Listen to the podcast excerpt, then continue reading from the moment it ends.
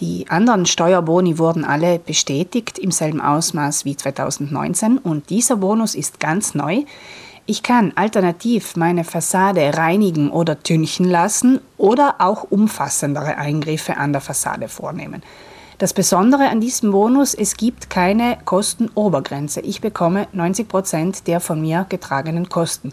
Das ist eine große Ausnahme bei diesen Steuervergünstigungen, die normalerweise alle nach oben gedeckelt sind. Hier nicht. In Anspruch nehmen können Haus- und Wohnungseigentümer den Fassadenbonus bis Ende des Jahres. Er erfolgt wie andere Steuerabzüge auch in zehn jährlichen Raten gleichen Betrags. Wenn das Dekret von Reinigung der Fassade spricht, dann wird dabei explizit auf die lichtundurchlässigen Teile Bezug genommen. Also es spricht wirklich von Superficie opaca, also Fensterreinigung fällt in diesen Bonus nicht mit hinein.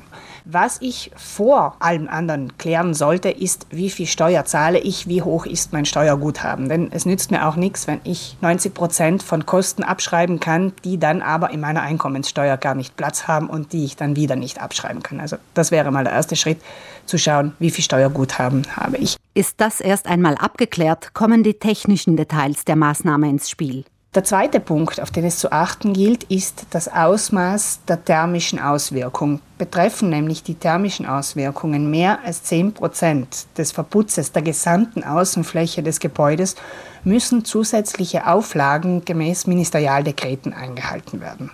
Per Ministerialdekret geregelt ist auch, in welchen Siedlungsgebieten Haus- und Wohnungseigentümer Anspruch auf den Fassadenbonus haben. Genutzt werden kann der Bonus in den urbanen Zonen A und B. Wenn das Gebäude sich nicht in einer dieser Zonen befindet, kann man immer auf den normalen Steuerabzug von 50 Prozent zurückgreifen. Das ist dann natürlich etwas weniger Steuerabzug, aber es gibt trotzdem Möglichkeiten. Es scheint auch derzeit so, als könnte man das nicht nur für Wohngebäude machen. Allerdings fehlen hierzu noch die Details. Man ist sich noch nicht ganz sicher. Auf eine entsprechende Klarstellung warten viele Gebäudeeigentümer derzeit gespannt. Sie steht aber noch aus.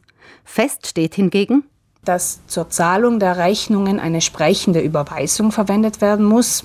Man weiß allerdings noch nicht, ob ein besonderer Grund bei der Bezahlung anzugeben ist. Auch Arbeiten, die bereits 2019 durchgeführt wurden, können in den Bonus hineinfallen, nur muss die Zahlung 2020 erfolgen. Die Agentur für Einnahmen arbeitet derzeit an einem spezifischen Leitfaden, der in Kürze erscheinen soll.